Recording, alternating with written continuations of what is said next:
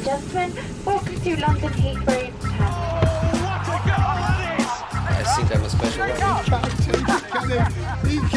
Correspondentes Premier. Com João Castelo Branco e Ulisses Neto. That would be very nice.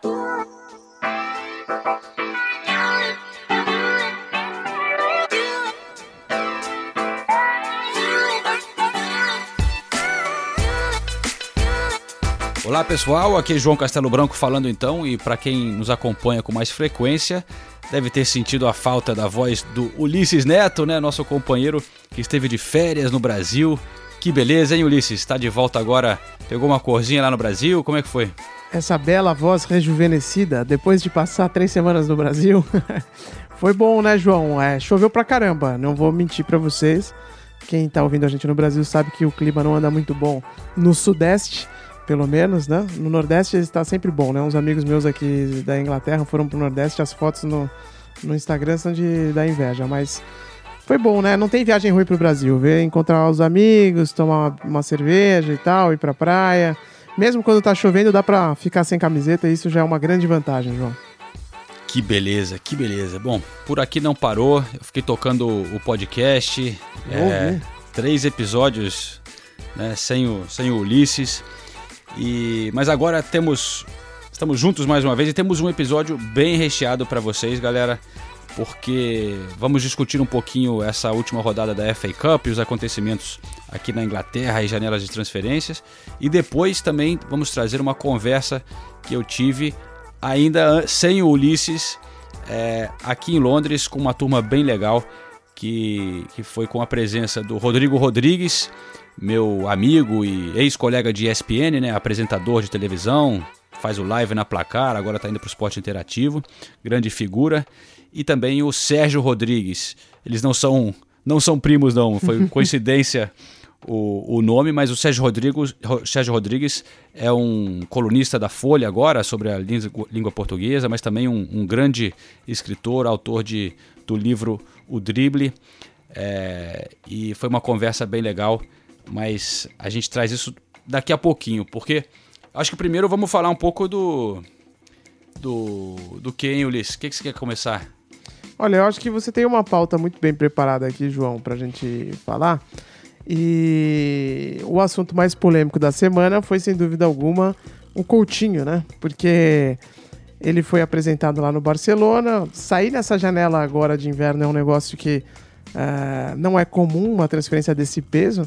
E embora ele tenha dado vários sinais de que não estava nem um pouco afim de permanecer no Liverpool, eu acho que a gente acabou meio que surpreendido né, com essa transferência dele. Sei que teve lá em Liverpool, deve ter sentido melhor a reação do povo por lá, mas eu confesso que tava na cara que ele não ia ficar muito tempo no, no, no Liverpool mais. Né? É, tava, tinha deixado isso muito claro. Só que sair no meio do ano, assim, por mais que tenha sido por uma baita grana, eu acho que o Liverpool não tinha muito como evitar mesmo, né? É, mas ficou uma situação um pouco, um pouco chata, vamos dizer assim, né?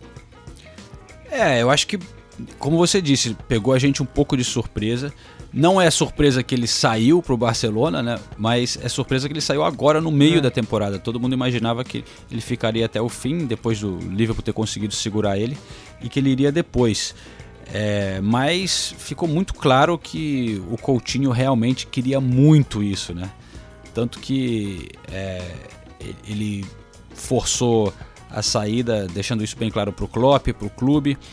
E parece que ele pagou uma grana dele para complementar a grana do Barcelona para facilitar a saída, né? Porque o Barcelona não estava chegando à quantia que o Liverpool queria e parece que o, Coutinho botou cerca de 10 milhões de libras é, para é, a parada acontecer. E eu estava lá em Liverpool, né? Nessa segunda-feira, como você falou, e não senti muita raiva por parte da torcida, não.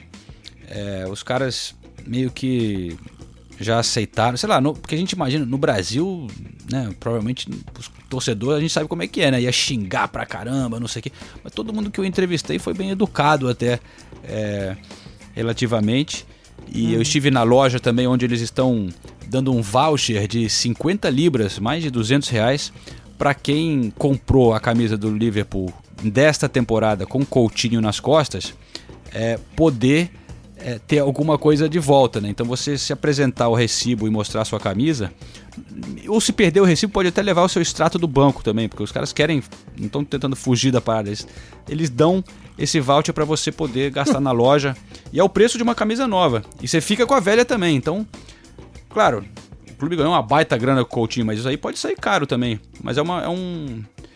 É um gesto legal, né? Não, sem dúvida. Principalmente porque a gente, nós brasileiros, nem sonharíamos com uma situação dessa, né? De conseguir um, uma camisa nova porque saiu um ídolo do teu time, né? É, eu acho que a diretoria do Liverpool foi muito bem nessa história aí. É, cara, são dois pontos assim importantes. Um, acho que o Liverpool não tinha o que fazer, segurou o máximo que dava mesmo. E o outro é o Coutinho, que vai ser feliz. Ele fez o que ele achava que era melhor para a vida dele. Tá, tá ótimo. É, acho que só as pessoas têm que. A gente até vai ouvir uma declaração daqui a pouco interessante é, de um torcedor. Mas eu acho que as pessoas têm que levar em consideração que o Coutinho não nasceu em Liverpool, não é inglês e não tem por que ele querer se tornar ídolo no Liverpool, né? Tem que se preocupar com a vida dele, ele é profissional, pô. Claro, é, então, essa é a conversa de muita gente, né? Pô, é. podia ter virado ídolo do Liverpool, tá? Sim, Por que, mas que ele quer ser ídolo? De repente ele pode virar ídolo do Barcelona, Barcelona, exato. Pô, é, já comprou uma casa lá na praia, do lado do Soares. Na boa, eu adoro o Liverpool com todo respeito, mas morar lá não é mole não. Exato. Ele morou lá uns 5 anos, foi é. bem, tá, mas viver em Barcelona, jogar pelo Barcelona realmente é uma coisa que poucos conseguem resistir. Lógico, cara. Como é que o cara vai, vai sabe? E ele jogou bastante tempo no Liverpool também, se dedicou. Eu acho que, enfim, tudo certo, cara. Jogo, vida é. que segue. E parabéns para quem ganhou dinheiro, para quem perdeu. E vamos ver agora o Coutinho. Eu só espero que ele jogue bem no Barcelona para poder arrebentar lá na Copa do Mundo. Essa é a minha expectativa. É, vamos ver. Mas é louco, como ele, o quanto ele queria, né? Porque ele não vai jogar Champions League. É. é mas, enfim, estava disposto a ir de qualquer jeito.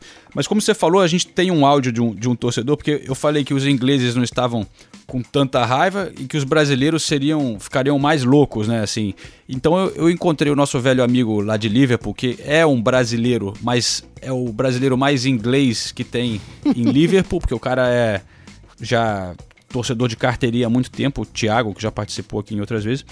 Então eu, eu perguntei pro Thiago o que que ele é, achou, como que ele está se sentindo com essa saída do Coutinho? É, eu acredito que sobre o Coutinho, a transferência acabou sendo dolorosa para nós pela maneira que foi, sendo no meio de um projeto na janela de transferências de inverno, que é uma janela muito difícil para conseguir uma peça de reposição. E eu acredito que ele, ele deveria ter esperado até o verão para sair de uma forma melhor do clube depois de toda, toda a novela. Toda a novela que sucedeu no verão. Então eu gostaria de, de dizer que eu, eu achei que o Coutinho errou da maneira que ele saiu, mas que é o sonho dele e que ele desejaria muito muito jogar no Barcelona, respeito a sua decisão pessoal, mas ele jogou no lixo é, quase cinco anos que ele teve pelo clube. E eu acho que ele não deveria, ele poderia ter saído pela porta grande como uma lenda e ser lembrado sempre como uma lenda. Essa é a minha opinião e posição sobre, sobre o, o Felipe Coutinho no Liverpool. Olha, o Thiago é muito gente boa, eu gosto dele, também tive a oportunidade de conhecê-lo e de ir ao jogo com ele, mas eu discordo dele nessa daí. Como eu disse, acho que o Coutinho não nasceu na Inglaterra, é, não nasceu no Liverpool e por isso não tem por que ele querer ser ídolo do time. Mas enfim, é, quem não saiu de time e que você também conversou nessa semana foi o Richarlison, né, João? A gente achava que esse sim não seria é, uma surpresa se saísse agora na janela do meio do ano, porque muita gente estava falando, né? Que o Watford iria, é, poderia receber uma proposta, porque ele estreou muito bem. E, e, no final das contas parece que não foi esse o caso, ou não, tá, não, não será esse o caso, né? É o que ele disse. Vamos escutar agora a conversa que eu tive com ele, é, porque eu acho que talvez nem fosse a melhor coisa para ele nesse momento e ele concorda com isso. Vamos conferir. Estamos na janela de transferências agora. Você teve uma ótima né, começo aqui no Watford. Muita gente falou que talvez o time teria dificuldade de manter você aqui. Chegou alguma sondagem de clube, alguma, alguma coisa assim para você? Não? não, ainda não estou sabendo de nada. Só vejo saindo matéria, mas ainda não, não chegou nada para mim. É, só se chegou para meus empresários, para alguém do clube. Mas é, estou focado aqui no, no Watford. Penso em jogar e, e fazer muitos gols aqui. Para você é bom completar uma temporada aqui, talvez? Ah, com certeza, né? É, até para pegar um pouco mais de, de experiência.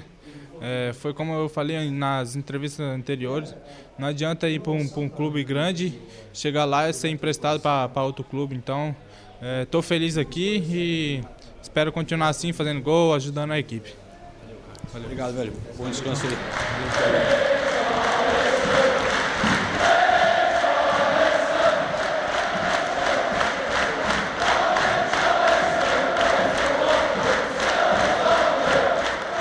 já tem música na torcida e tudo, cara. Não tem por que sair agora, né? Tá, eu gostei dessa declaração dele, cara. É de, porra, vou sair pra ir pra um time grande ou pra um time maior e aí depois ser emprestado, é verdade, né? Vai, fecha um contrato com o Chelsea aí vai ver o que acontece com a vida dele. Vai jogar lá no Feyenoord, né? Então... Exatamente. E ele tá muito bem é, encaminhado com a presença do Gomes lá no é, A gente já trouxe no, um podcast especial com uma longa entrevista com o Richarlison e com o Gomes falando do Richarlison, em que o Gomes fala justamente isso, que o Richarlison agora repetiu, que a melhor coisa para ele foi ter ido para um clube pequeno, porque ele tem oportunidade de jogar. Se ele tivesse ido para um Chelsea, não sei o que, de repente estaria como um Piazon que você citou aí, que ficou rodando a Europa toda e acabou não se dando bem.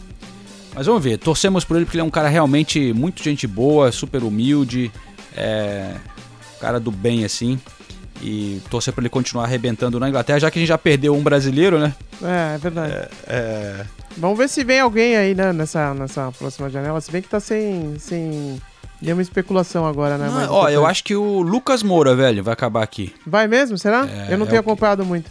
Não, é. Eu, eu, pelo que eu tenho é, de informação assim de bastidores, é, tem uma grande chance dele vir aqui para a Premier League. De verdade. Algum, algum, time específico? Já tinham falado dele no Liverpool, depois falaram dele. É. A especulação maior no momento é com o Manchester United, mas eu acho que não, não tá nada definido. Sei Ele lá. tá sem espaço lá, né, no, no, no PSG, né? Na verdade, é, nunca se firmou, mas agora piorou bastante a tá situação dele. Totalmente. E eles estão precisando limpar um pouco o elenco, que tem muita hum. gente ganhando salário alto. E, sei lá, de repente, se o Arsenal, por exemplo, vender o Sanches para o Manchester City, vai precisar alguém. Uhum. É... Vou, vou, apostar que ele vai acabar aqui na Premier League. Pelo menos a gente perde um e ganha um, Ulisses. Que é bom pra bom. gente, né? Sem dúvida, cara.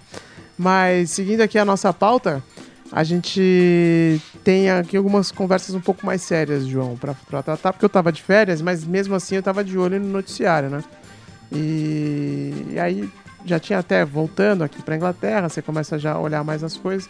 Eu abro o jornal, não vi o jogo, mas eu abro o jornal e descubro que o seu Arsenal levou uma sabugada do poderoso Nottingham Forest, velho. O que, que foi isso?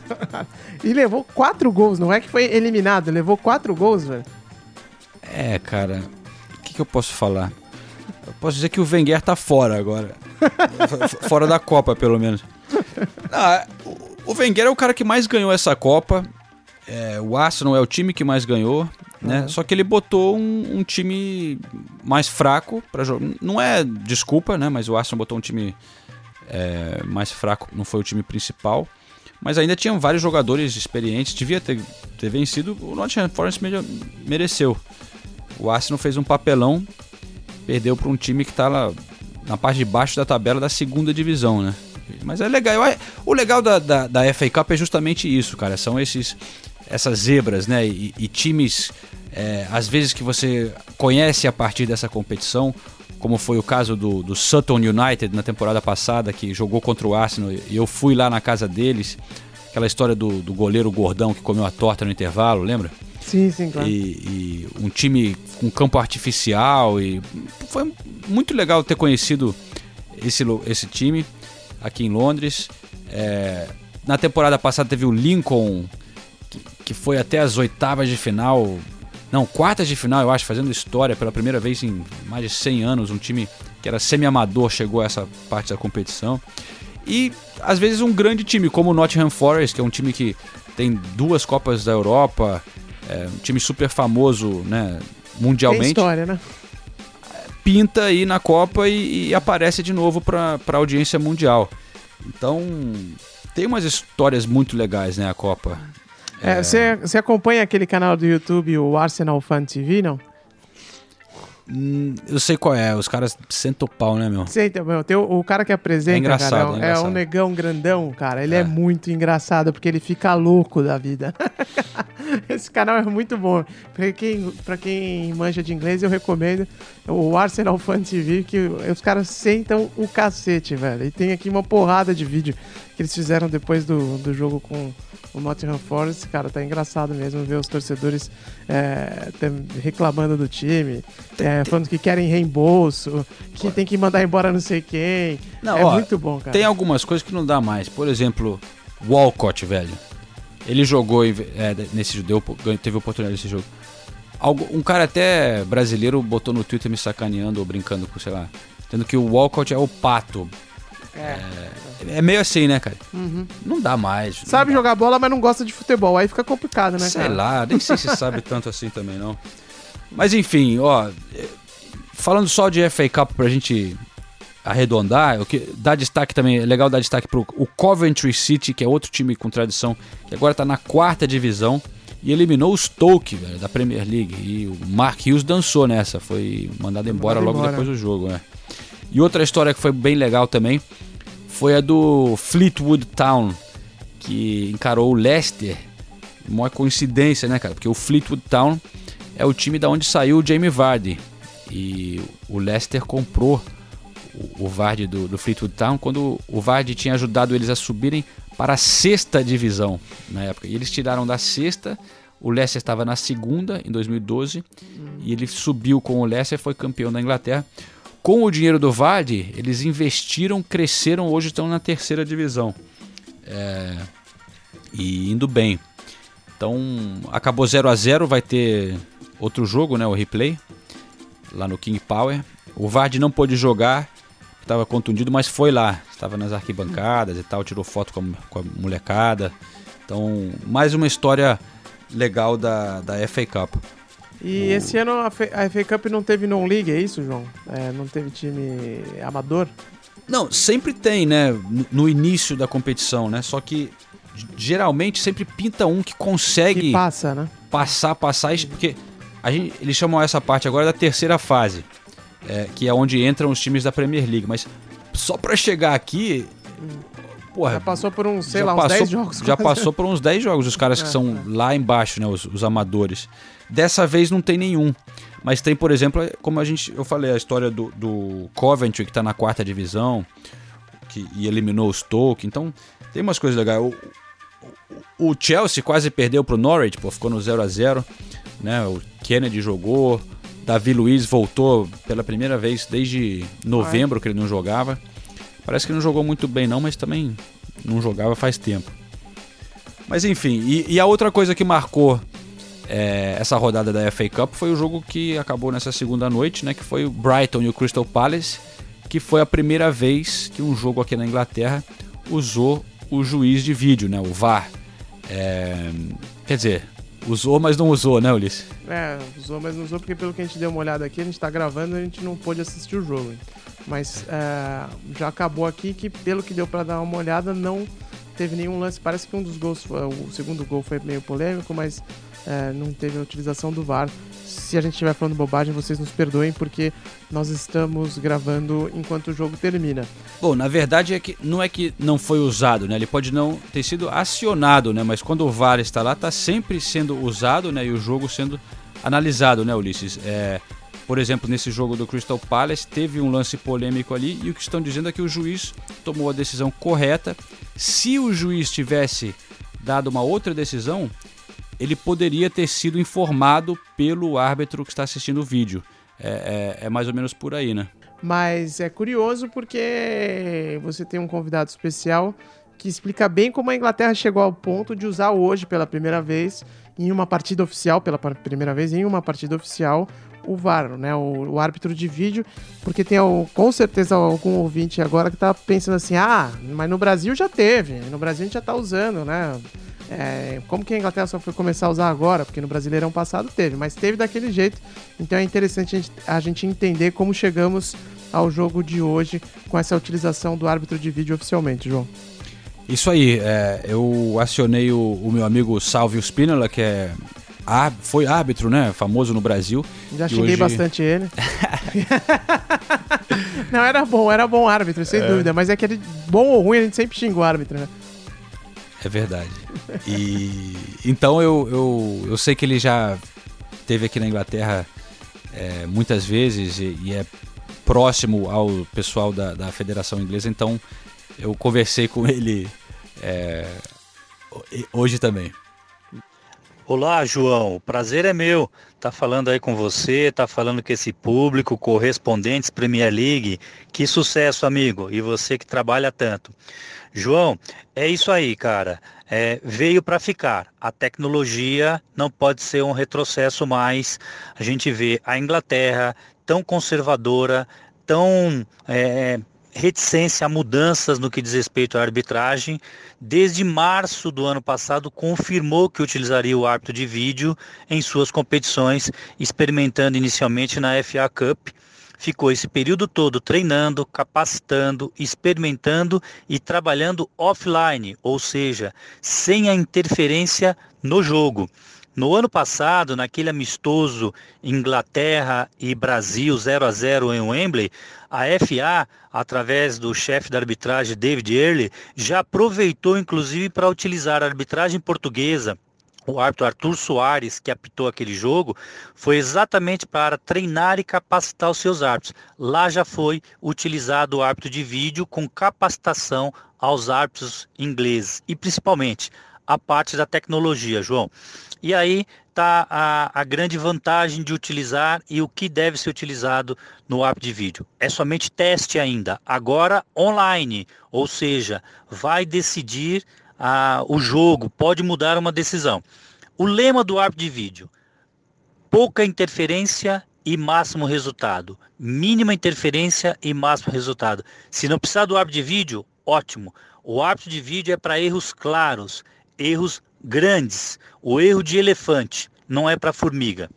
Somente quatro tópicos do jogo podem ser utilizados no árbitro de vídeo. Revisão de gols. Ver se o gol foi legal ou ilegal. Pênalti, se foi fora da área ou dentro da área, se não ocorreu pênalti.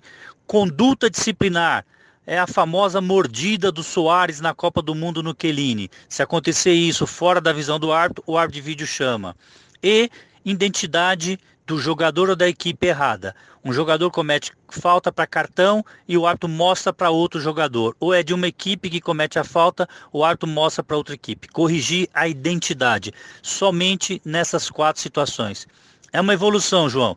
Hoje é a grande estreia sendo utilizado o árbitro de vídeo no jogo Birmingham e Crystal Palace, o árbitro André Mariner, que vai ser o árbitro do jogo, uma grande experiência, um grande marco na Inglaterra e sim, João, respondendo sua pergunta, é daí para frente nós vamos ver sim na Premier League o árbitro de vídeo. Um abraço, amigo. Prazer falar com você.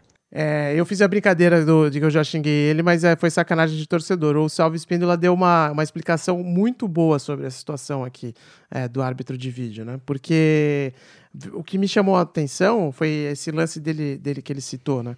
Os caras começaram a fazer treinamento offline, né? Com o sistema desligado, vamos dizer, ou não sendo, é, não, não sendo utilizado oficialmente durante o jogo, durante um bom tempo. Aí até nos amistosos lá, como ele citou, do Brasil, é, jogo do Brasil também contra a Alemanha.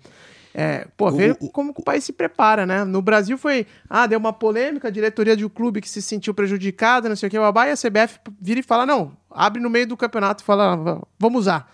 Né? Aqui os caras se preparam pra caramba, estão entrando aos poucos, não tem na Premier League ainda, e acredito que não vai ter esse ano, né? Só vai ter na próxima temporada. Então, se tiver, então você vê como que é, as coisas têm que ser planejadas, né? Não dá para fazer tudo nas coxas de qualquer jeito e, e o mais importante é que o árbitro continua sendo o soberano da decisão, né? Por mais que os caras olhem e vejam o que for no vídeo, quem decide se vai mudar ou não a decisão, se vai utilizar o recurso é o árbitro, né? É, só, só para clarificar, para mim e para os ouvintes também, quando a gente diz que foi usado offline, quer dizer o quê? Que que estava sendo é, tinham Que jogos eles que estavam estavam observando com toda a tecnologia montada, só que a gente nem sabia e não tava, era só como E o, juiz, e o juiz não podia recorrer, entendeu? Eles É, estavam testando mas em câmeras. jogos estavam rolando aí de verdade. Estavam, é, estavam tendo um jogo, eles estavam eles estavam com a equipe lá treinando, né? A, a equipe que, que fica de assistente, mas que as decisões não estavam sendo comunicadas ao árbitro. Porque o que é interessante também é que a equipe de, de VAR, né? Quando a gente está falando de VAR, porque na sigla em inglês é VAR, né? Essa equipe, ela tá em comunicação com o árbitro. Né, quando tá valendo, como hoje lá no, né, no jogo da FA Cup ou nos amistosos que, que o Salve eh, citou. E, e essa comunicação nos offlines não estava rolando, né? E, e na, na- agora, nos jogos oficiais, essa comunicação ela não vai ser transmitida. A gente não vai saber o que eles estão falando. Não vai ser como, por exemplo, na Fórmula 1 que você ouve o- a, a- a equipe se comunicando com o carro. Ou tem alguns esportes, acho que no cricket, se não me engano. No você rugby, ouve, né? no no rugby. rugby também, né? É. Então, você ouve a comunicação. É. Aqui Seria, não- seria legal isso, hein? Seria muito bom. Eu também acho que seria. Não sei o que o Salvio pensa disso, mas eu acho que seria interessante mesmo ouvir a, a comunicação. Mas é basicamente é isso, entendeu? Eu tava no offline é porque os caras estavam testando. Então, de novo, quando começar para valer, é, vai ser uma coisa que foi muito estudada, né? Foi muito preparada. Não foi nas coxas, não foi de qualquer jeito para a diretoria parar de reclamar, a diretoria de clube grande parar de reclamar. Eu, eu acho que o Brasil deveria fazer as coisas um pouquinho mais bem pensadas, né? Mas enfim. Aí, vale lembrar que vai ser usado na Copa do Mundo, né? Exato. é. Na Rússia. Então já foi na, na, na Copa das Confederações, né? É. E eu não sei Foi, se está confirmado para a Rússia, mas acho que vai, né? Acho que vai, que eu saiba sim. É, então. Mas é isso aí. Então, Ulisses, infelizmente você não pôde chegar a tempo do nosso almoço lá no, no restaurante, né? Você estava voltando naquele dia do Brasil. É, mas eu tive esses convidados especiais para uma conversa bem legal sobre a experiência deles né, aqui no, no, no futebol inglês e, e- e na Inglaterra, os caras que são é, inteligentes e tal, e visitaram com essa missão de visitar Londres e também acompanhar um pouco do futebol inglês. É. Vamos lá pro. Vamos nessa. É uma pena que eu não pude participar mesmo. Sou fã do Sérgio, gostaria de ter conhecido, de o ter conhecido pessoalmente. Mas a conversa tá boa, eu já escutei aqui. Vamos, para quem tá acompanhando o podcast, com certeza vocês vão gostar dessa conversa que o João teve, que não foi no Pibery Corner que a gente foi, né, João? Foi no outro, foi no, numa, numa outra filial deles, né?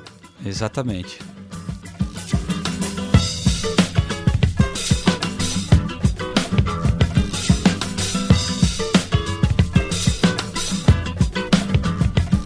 Estou aqui então, rodeado dos Rodrigues, no Pibery Corner de King's Cross, é, um restaurante que vende apenas tortas é, inglesas.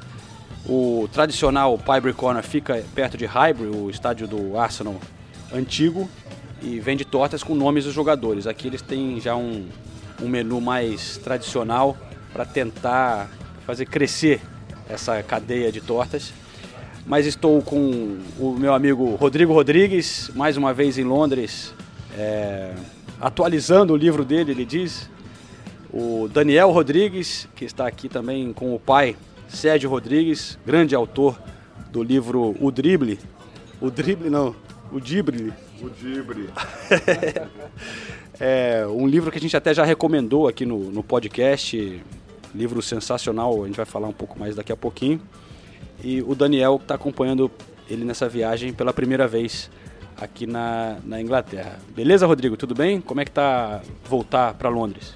Fala, Johnny. Tô naquela visita anual para não perder o hábito, para atualizar o livro, que é a mentira que eu gosto de contar.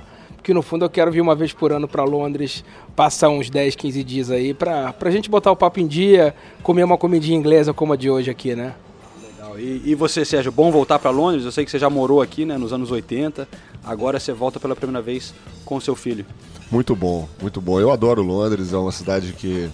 Quando, quando eu morei e trabalhei aqui nos anos 80, eu era correspondente do, do finado Jornal do Brasil.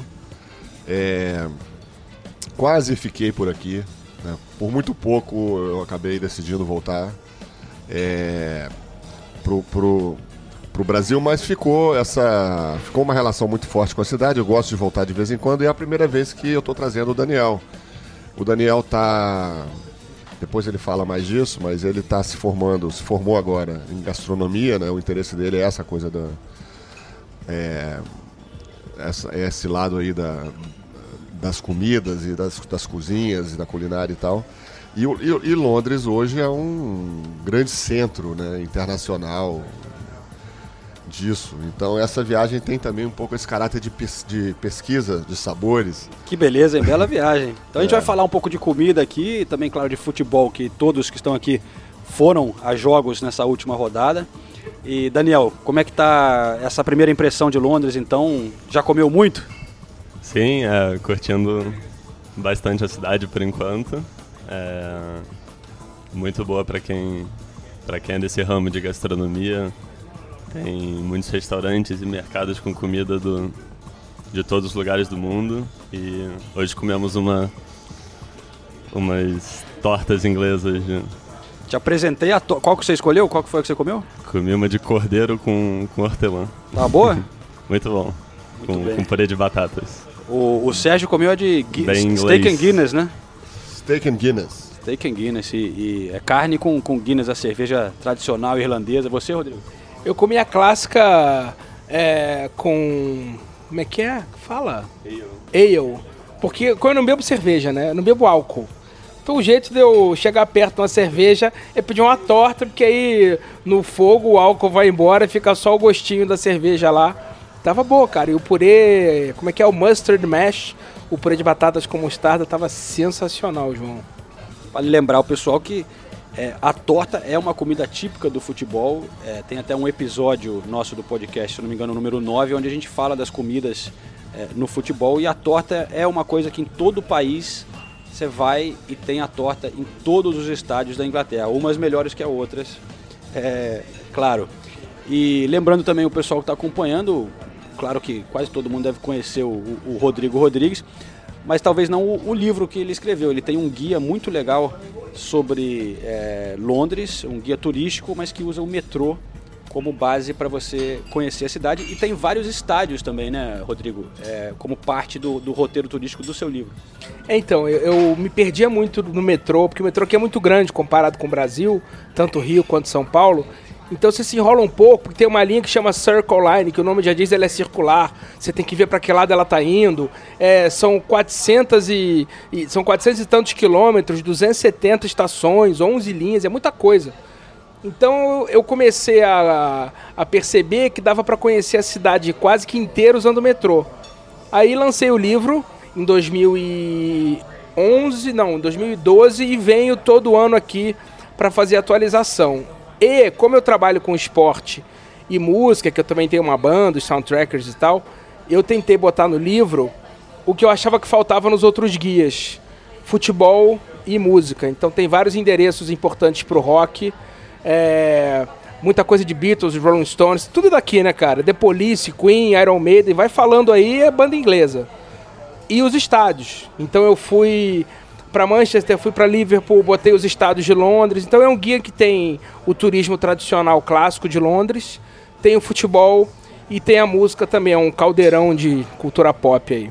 Qual estádio você mais gosta aqui da Inglaterra? O estádio que eu acho mais legal é o do Fulham, Craven Cottage, porque é um estádio tombado, muito antigo, não parece um estádio de fora, né? parece um colégio, sei lá o quê. E ele está imprensado entre um parque, que é o Bishop's Park, e o Rio Tamsa, né? Então os fundos do estádio dão para o Rio. Então é um estádio muito acolhedor, muito aconchegante. E aí é o estádio que eu acho mais interessante. Eu, pensando aqui, talvez se eu tivesse conhecido o Highbury como você, tivesse gostado muito. Parecia um estádio aconchegante também, né? Pela fachada que a gente vê o East Stand até hoje paradão lá, né? Com certeza. E, e, uma das coisas legais do Fulham é que até hoje ainda tem algumas cadeiras de madeira na arquibancada.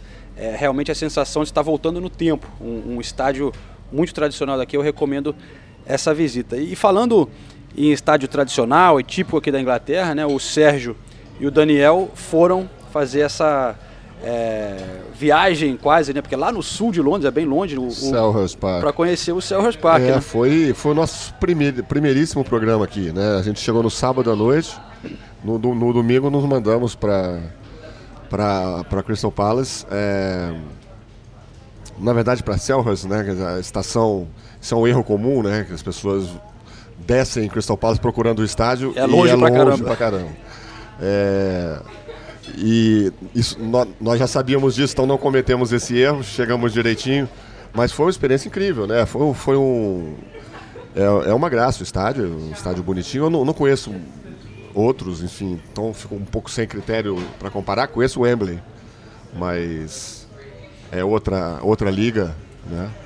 É, mas o jogo foi, foi bom e eu, eu achei curioso é que eu acabei é, saindo de lá meio torcedor do Crystal Palace. assim. É, tão, é tão legal essa coisa do você perceber a ligação do, do torcedor com o seu clube, né? O aspecto realmente comunitário do futebol, que é a origem dessa, desse troço todo, né? Das paixões clubísticas e tudo.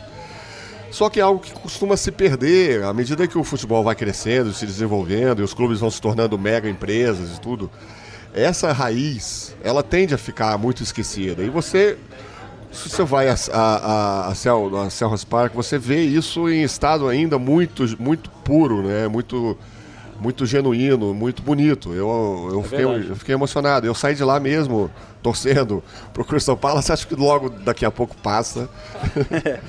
Espero. né? Mas é uma coisa muito comum aqui na Inglaterra ainda ter essa é, ligação entre o bairro e o clube. Porque, especialmente Londres, que são tantos times, né? As pessoas costumam torcer para o time da região, que no Brasil também perdeu-se muito isso. Pelo tamanho dos clubes e, e- e também o clube muda de casa, é uma confusão, né? Sim. sim. É, mas, Daniel, você, o seu pai, obviamente, se apaixonou, pelo menos por enquanto, pode ser essa paixão de viagem, né? É, pelo Crystal Palace. Você também é, foi conquistado? Porque conversando com você antes aqui, estava falando, bom, não sei se eu vou torcer para sempre pro Crystal Palace, mas, mas a experiência foi contagiante também? É, acho que não é muito boa ideia, né? Continuar torcendo pro, pro Crystal Palace. Podem acabar caindo pra segunda divisão inglesa num, num dos próximos É, anos. não talvez sei. tenha que ser sofredor, o torcedor sofredor, né? É, acho que é melhor escolher um dos grandes, né, aqui de, de Londres. Mas enquanto eu tava lá, eu torci, torci por ele, assim, contra o Manchester City. É, muito simpático o, o estádio, os torcedores do Crystal Palace, como vocês falaram. É, ser muito re- bem recebido por todos, um estádio é, pequeno, mas, mas bonito e, e com uma torcida bem familiar, cheia de crianças e, E, e e um você... clima amigável, assim. Então você, você acaba sendo contagiado por esse. Você acompanha bastante o, o futebol inglês lá no Brasil? Acompanho, assisto todos os finais de semana, pelo menos um ou dois jogos no campeonato inglês. Eu, eu tenho a sensação assim que. É, porque eu tô me incluindo com os mais velhos aqui, mas na verdade eu acho que eu tô entre você e seu pai. Mas é. A, a geração mais recente no Brasil, a, a sua, assume é, o futebol inglês muito mais como parte da rotina do que era antigamente, né? Assim, todo, todos os seus amigos assistem muito, tem times aqui da Inglaterra. É, acho que sim, todos que gostam de futebol são, são bem por dentro do campeonato inglês. Tem muito amigo que não, não liga nem um pouco para futebol nem no Brasil, né? Então, Mas porque na, su- na sua Mas- época, Sérgio, não, é, quando você veio aqui em 89, o, tipo, futebol inglês no, no Não Brasil era, não. ninguém seguia, né? Não, não seguia. Até porque o futebol inglês na época era mais insu- insular mesmo, né? Ele era mais inglês, do, e menos internacional do que ele é hoje. Você tinha que fazer alguma depois. matéria sobre futebol inglês naquela época ou não? Não, Olha só, hein? não, que, não, que me, louco, né? Não me lembro de ter feito nenhuma, rapaz. É curioso. Nem hein? Mirandinha, Sérgio. Porque É. Mirandinha foi o primeiro jogador famoso do Brasil, veio pro Newcastle jogar, né, em É verdade, 88, sei lá, 89. É, Talvez você tenha pego ele aqui. eu acho que não. Eu, eu, eu lembro de, de, de ter feito um amistoso da seleção brasileira aqui em 88, eu acho. Em que o Mirandinha jo- jogava. Talvez depois é que ele tenha fechado o Acho que contrato. foi, acho que foi exatamente isso. Não é? É... Não é o Mirandinha do Corinthians, não, viu, gente? É o anterior, é o mais antigo, jogou no Sim. Palmeiras e tal. Sim.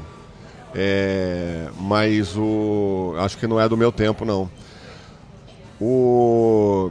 Não, o futebol inglês ele, ele se tornou mais, mais internacional, né? Acho que isso aí não tem dúvida.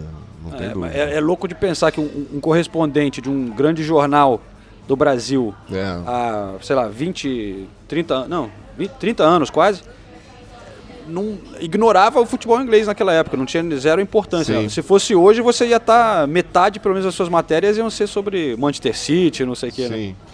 O, o, o, o interesse de um. Do, que é, sem dúvida alguma, o Jornal do Brasil é, era um grande jornal, mas o interesse é, existiria se tivesse um jogador brasileiro num clube aqui. Né? Como disse o Rodrigo, ah, o Mirandinha e tal no Newcastle. Eu acho que no, no- no meu tempo ele não estava ainda. É, o, o- o interesse brasileiro, da, imprensa brasileira, principalmente naquela época, era muito provinciano, na verdade. assim. Você se interessa por onde tem, por, por onde tem um brasileiro. Então, se tem um brasileiro fazendo sucesso ainda, melhor.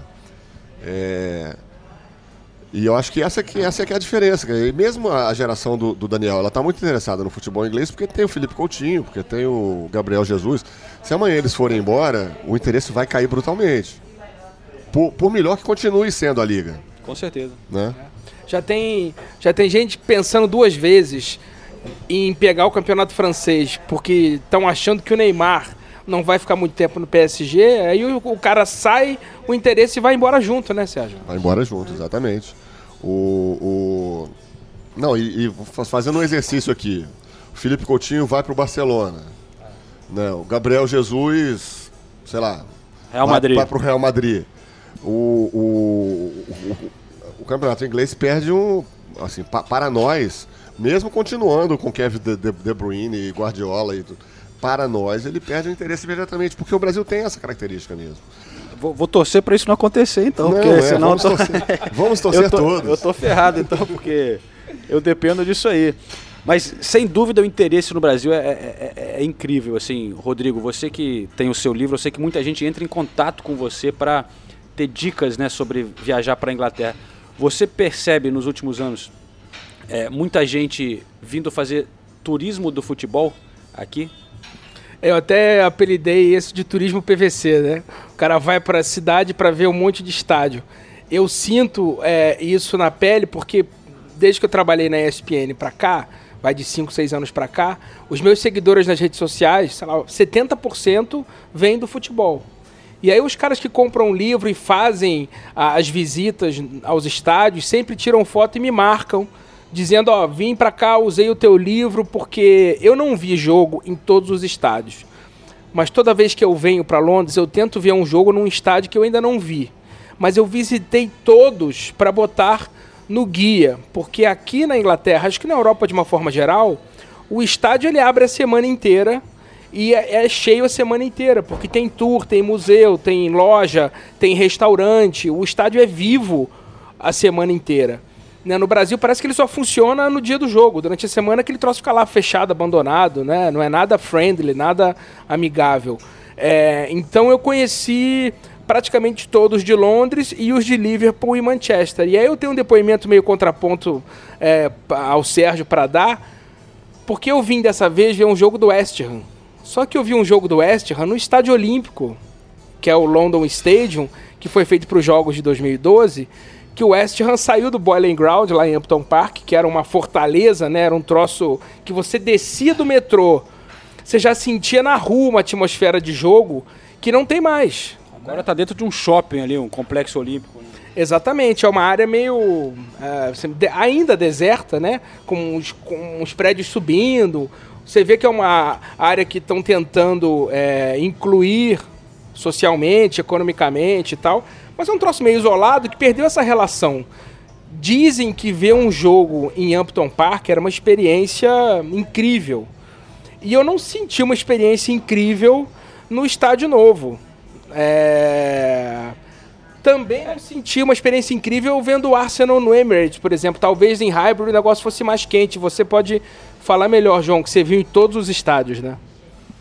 Olha, o Hybrid faz tempo, né? Que, É. Mas sem dúvida o clima lá era mais legal. Mas eu acho que o futebol também mudou de lá pra cá, né? O perfil do torcedor. São várias coisas, não, não dá pra dizer. Eu não posso botar a culpa só no estádio. Mas essa comparação do West Ham, sem dúvida, é, foi agora. E é muito diferente, pelo que você disse. Você entra no, num estádio daqueles como o West Ham, você sentia a história, né? E toda a região em volta. Aquilo respira é, uma mística e uma história. E, e o torcedor que está lá há muito tempo tem o seu lugar. Essa transição foi muito complicada para o clube e você sente que você está numa arena qualquer, né? dessas modernas, assim, que é muito confortável e tal, mas sem dúvida mudou a experiência de você ver o time. Mas era difícil o clube recusar ganhar um estádio novo daqueles, praticamente de graça. É, no mundo de hoje, que a gente falou, é o dinheiro é fundamental para o clube crescer, então era uma oportunidade é, impossível de recusar. O estádio velho estava caindo aos pedaços, mas é muito triste realmente ver, sem querer ser nostálgico e ficar falando que o passado era melhor, mas realmente perdeu muito do clima que era ligado ao West Ham pelo estádio e pelo o que você falou, o bairro, né, que respirava também o clube. Mas falando nessa coisa de experiência nostálgica e tal, uma, uma das razões que eu quis convidar o Sérgio aqui é, para o podcast com o seu filho Daniel é que, olha, quem não leu o livro, eu realmente já falei no começo, recomendo demais, né, um dos grandes livros romances do Brasil que tem futebol ali costurando a história. Mas quando o Sérgio me falou que estava aqui com o filho, aí que eu fiquei interessado mesmo, porque é, o livro é justamente sobre um drama né, entre pai e filho. É, eu não vou contar todo o livro, mas através do futebol, faz tempo que eu li, o, o pai usa o futebol para se reaproximar do filho, né, Sérgio? Isso, é. É, o futebol, na verdade, ele acaba sendo uma, uma. A linguagem que permite a comunicação entre essas duas pessoas, né? Que é um pai e um filho que tem uma péssima relação. É, não é o caso, né, filhão? Acho que não, não é autobiográfico. É, mas esse pai do livro, né, que é o, Mu- Mu- Murilo Filho, é um velho cronista esportivo de sucesso, famoso e tal. O filho dele é, não gosta de futebol, é um cara afastado desse mundo, mas quando eles, o, o pai busca uma reaproximação já no fim da vida, a- o futebol acaba preenchendo esse grande vazio de comunicação entre os dois. né? As histórias de futebol que o pai conta preenchem isso e, e, e a partir delas, quer dizer, por meio delas é que a gente vai começando a entender é, a história desses dois e por que, que eles né, chegaram a esse ponto de, dessa, de ter uma relação tão, tão ruim e tal. Na verdade, assim, é um livro que. é, acho que falar que o futebol é pano de fundo é até pouco, né? Porque o futebol está presente em cada página do livro, realmente e tal. E como o, o Murilo Filho viveu a época de ouro do futebol brasileiro, foi né, contemporâneo do Pelé e tal, é, ele tem muita história para contar e tudo. E agora é um drama de família, não é um, não é um livro de esporte, né? Não é um livro de, de... até porque é uma coisa muito co- complicada. Você escrever um livro é, sobre esportes, sempre me, me perguntaram assim, ah, por que você acha que tem tão pouco livro de pouco romance brasileiro que trate de futebol? Eu falei, olha, se você parar para pensar, tem muito pouco romance americano que trata de beisebol. Tem muito pouco romance, ou se é que tem algum romance italiano que trate de Fórmula 1, ou romance japonês que trate de sumô. O esporte é uma narrativa muito completa, muito fechada já, autossuficiente. Você, ela não, não precisa de uma, de uma construção romanesca em torno dele.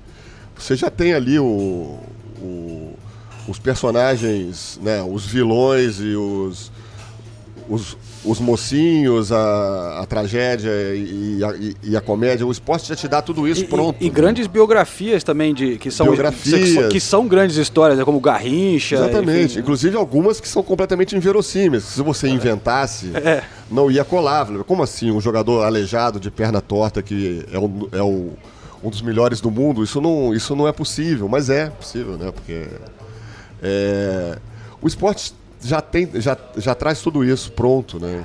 Então você chegar com as suas, as suas mentiras a tiracolo, né? Que é o que o romancista faz, né? Inventa lá umas histórias e tal. E e, e tentar agregar isso ao mundo ao mundo esportivo não é não é simples. Né? Eu acho que o drible, de alguma forma, ele, ele consegue equilibrar essas coisas, né? Ele é um romance de futebol, mas ao mesmo tempo ele é um drama de família. Com certeza. Mas vo- você fala que não tem nada autobiográfico, né, em relação à- dificuldade da relação com o seu filho. Mas te- você puxou de alguma coisa, ou do seu pai, ou talvez de um, um temor, um medo de você é, isso acontecer com o seu filho no futuro? Pô, João, essa pergunta aí é difícil, hein, rapaz? É... Não, assim, se a gente for entrar no- nos meandros psicanalíticos, aí a gente vai longe, né? Não sei te dizer.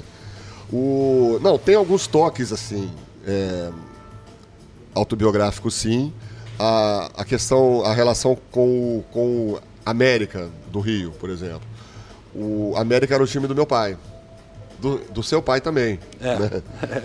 É, o meu pai era era era, é, era americano e ele claramente abriu mão de tentar transformar os filhos em americanos. assim. Acho que ele achou que seria muita crueldade, talvez.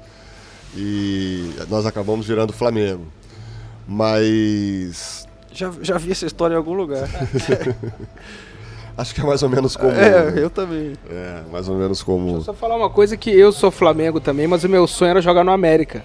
Porque eu morava na Tijuca, o campo do América ficava na rua Teodoro da Silva, e toda vez que eu passava de ônibus lá, eu via aquele escudo vermelho no muro branco na porta, a vontade da garotada do bairro da Tijuca era jogar no América. Ou será porque você era meio perna de pau e pensa, no, no- no Flamengo acho que não dá, mas quem sabe no América eu consigo. Não, rapaz, eu era bom, joguei no São Cristóvão ainda. Eu tive o mesmo técnico do Ronaldo Fenômeno lá, o Alfredo Sampaio. O mesmo técnico, acho que o mesmo nutricionista também, né? Alguém comeu umas tortas aqui. Né? É. Mas, é, vo- voltando a essa questão do, do, né, do- essa coisa do pai e filho, é, o, o- vou perguntar pro Daniel, assim, é, eu sinto que o- realmente o, o futebol ajuda, né, nessa, que nem no seu livro, a dar uma, uma- um meio de comunicação, né? E eu sei que, por exemplo, o meu pai acabou virando torcedor do Arsenal, é, para ajudar nessa ligação. Ele depois admitiu isso. E como era torcedor do Arsenal, ele acabou se interessando e seguindo um pouco mais para ter uma coisa mais para falar comigo. A gente mora em países distantes e tal.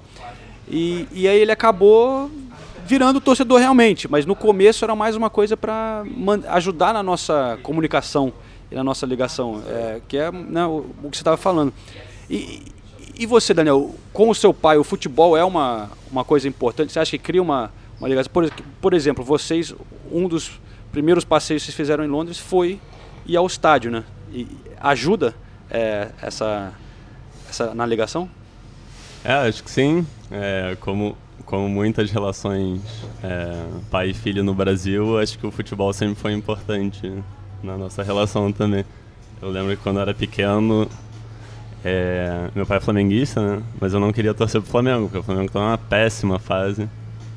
É, todo ano lutava contra o rebaixamento, então não tinha o menor interesse em torcer pro Flamengo. Eu queria ser São Paulo, que era é, campeão brasileiro, acho que foi três vezes seguidas campeão brasileiro naquela época. E aí meu pai acabou conseguindo me convencer a ser Flamengo, mostrando um DVD de gols do Zico. É boa. Então hoje eu sou bem flamenguista. Não era nem, não era nem um DVD, não, era um, era um Vídeo um cassete. videocassete mesmo.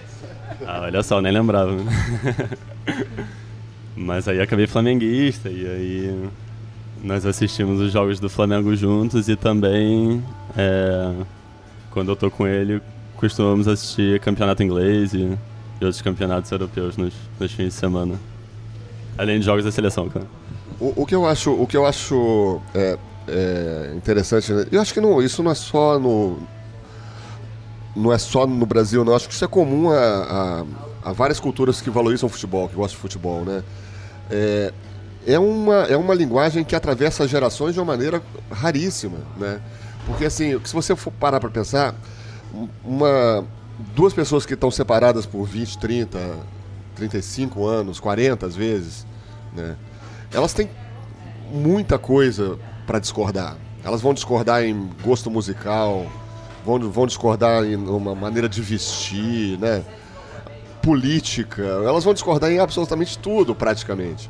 Mas o futebol, elas podem concordar em, em tudo, se elas tiverem o mesmo clube. Os, né, elas podem cultuar os mesmos ídolos eternos, porque essas, essas coisas não vão embora nunca. Né? E, e, então assim, eu acho que o futebol é uma é uma é um, é um cimento mesmo intergeracional, assim, para a gente falar de maneira mais pomposa, um cimento intergeracional incrível, incrível, precioso mesmo. Você teve alguma história assim, Rodrigo? Com, com seu pai gostava de futebol, não? Meu pai gosta muito, era sócio do Flamengo quando era mais novo. E eu virei, quer dizer, eu nasci numa época em que o Flamengo estava começando a melhorar. Eu sou de 75, aquele Flamengo invencível começa em 78, né, Sérgio? Ali de 78 a 83, o Flamengo ganha tudo. E foi nessa época, com 8, 9 anos, que eu comecei a ir ao estádio levado pelo meu pai. Então, assim, a minha primeira referência de Flamengo é a melhor possível. Eu estreiei num Flamengo jogando pela Libertadores no Maracanã, assim, com seis anos de idade. Depois eu pego o Zico indo para a Itália, mas o Bebeto surgindo como revelação no Flamengo. Então eu, eu ia ao Maracanã para ver o Bebeto. E eu reconheci o Bebeto em campo fácil, porque o Bebeto usava uma tornozeleira branca por cima do meião rubro-negro, e você olhava aquilo brilhava no estádio, assim.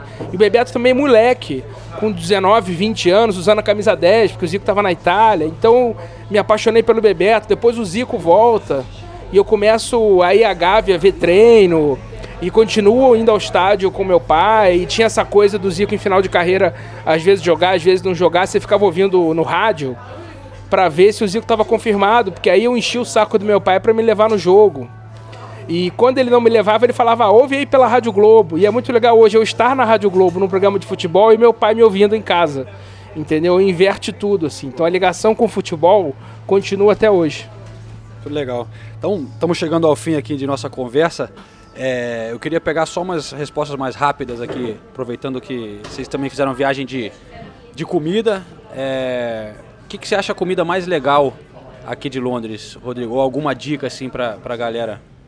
Cara, eu acho que a dica para quem quiser, porque Londres hoje, como a gente estava conversando antes em off, tem a cozinha de você pode você come bem comida italiana em Londres, você come bem comida inglesa. Os grandes chefes que tem programas de TV são todos ingleses, o Gordon Ramsay, o Jamie Oliver, a Nadia, elas são todo mundo é daqui, né? Todos eles têm restaurantes badaladíssimos.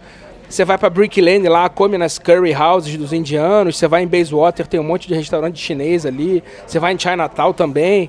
Mas eu acho que é legal quem principalmente está vindo pela primeira vez entrar num pub e comer uma comida inglesa, uma pie como a gente comeu hoje, comer um fish and chips, um sausage and mash, o roast sunday, qualquer coisa assim. Entra num pub e pede um prato inglês para ter uma full experience, como dizem. Daniel, o que, que você comeu aqui que você mais gostou até agora em Londres? Bom, por enquanto a gente comeu mais em casa, então ah, é? Tá cozinhando aqui? Eu, eu sei que seu pai ficou doente, né? É, então a gente tá na casa de um de amigos meu ah, pai. tá certo, tá então certo. Cozi... Por enquanto eu não cozinhei, vou fazer alguma, algum jantar nos próximos dias, mas. Então. E os ingredientes aqui são muito diferentes, você acha? Você... Se... É, tem, tem muito mais opção tem? do que no, no Brasil de ingredientes internacionais. Assim, tem coisas que você não consegue achar lá, especiarias árabes ou ou temperos de outros lugares do mundo que você não consegue lá. Então, para quem gosta de cozinhar, é muito bom ir a um, a um, supermercado aqui ou uma loja de produtos locais. Mas se você não, não ainda não provou muita coisa, mas quando você veio para Londres, assim, o que, que você tinha na cabeça como uma coisa assim que você não podia deixar de, de vir aqui e, e, e provar? Ah, eu quero muito ir num restaurante indiano, que é que lá no Rio, onde a gente mora, tem bem poucos. E... Que é bem típico aqui, né? É, e é bem típico Indica daqui, aquele né? que você me levou pra eles aí, pô. Se a gente foi ano passado no indiano, né? É verdade. O Dishum, né?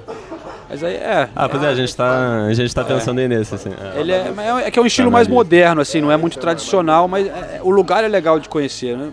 Não sei se é a melhor comida indiana, mas é, é legal. É. E tem, tem um outro tradicional também que, que acho que é mais raiz, assim, que é.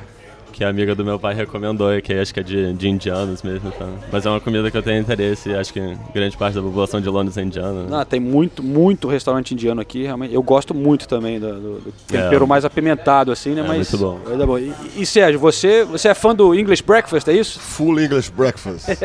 Eu sou. É, Não, aquilo é uma orgia, né, de gordura e tal.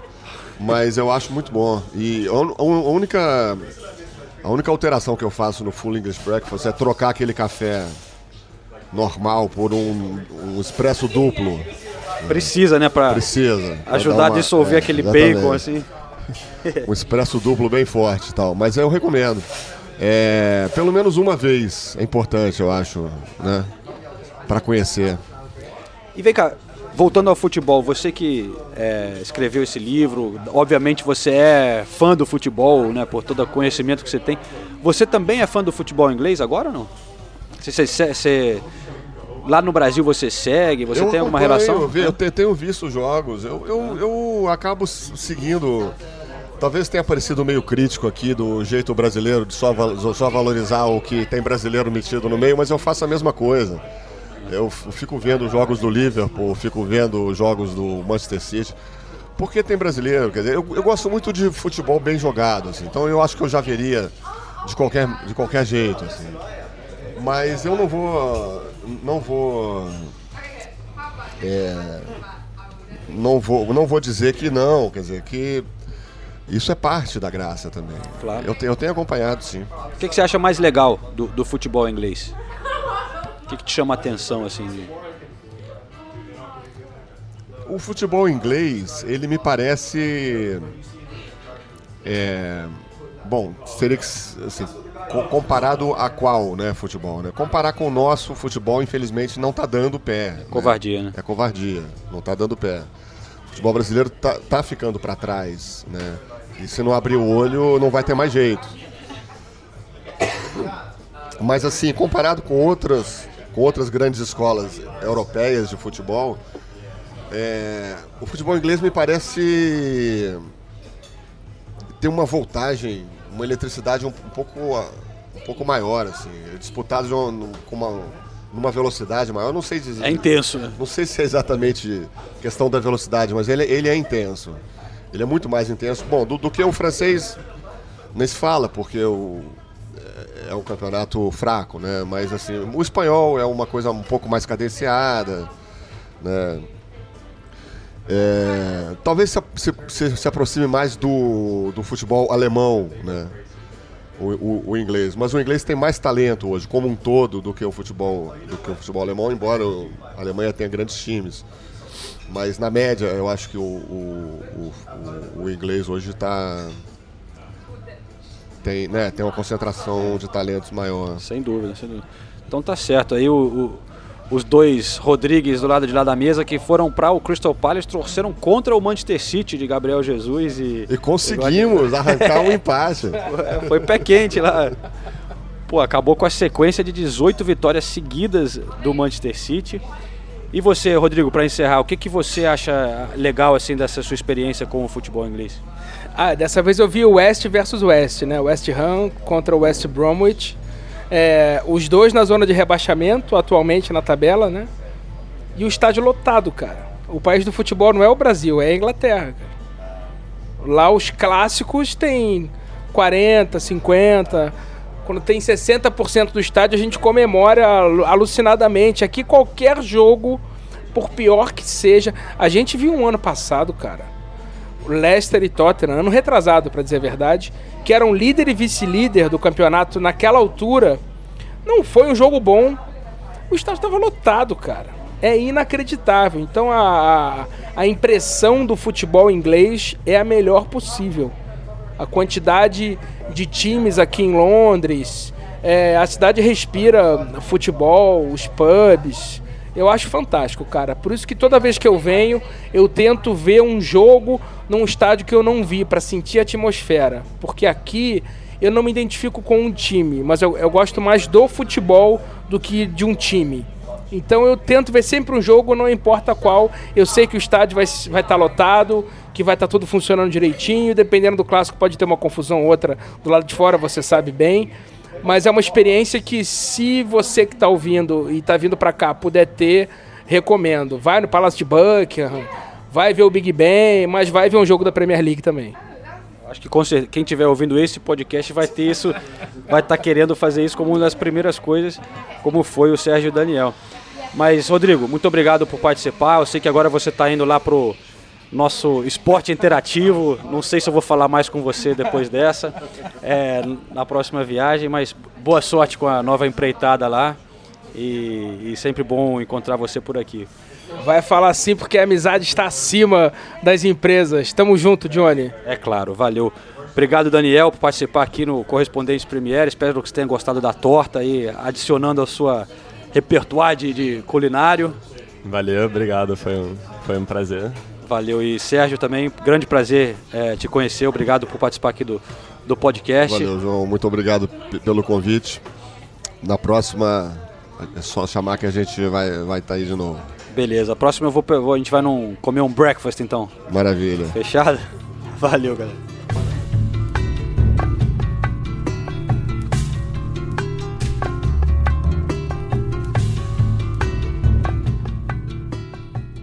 Bom, Ulisses, você perdeu um almoço bem agradável, mas pelo menos a torta você já provou, né? Porque eu te levei no outro Pie Break Corner, como você disse.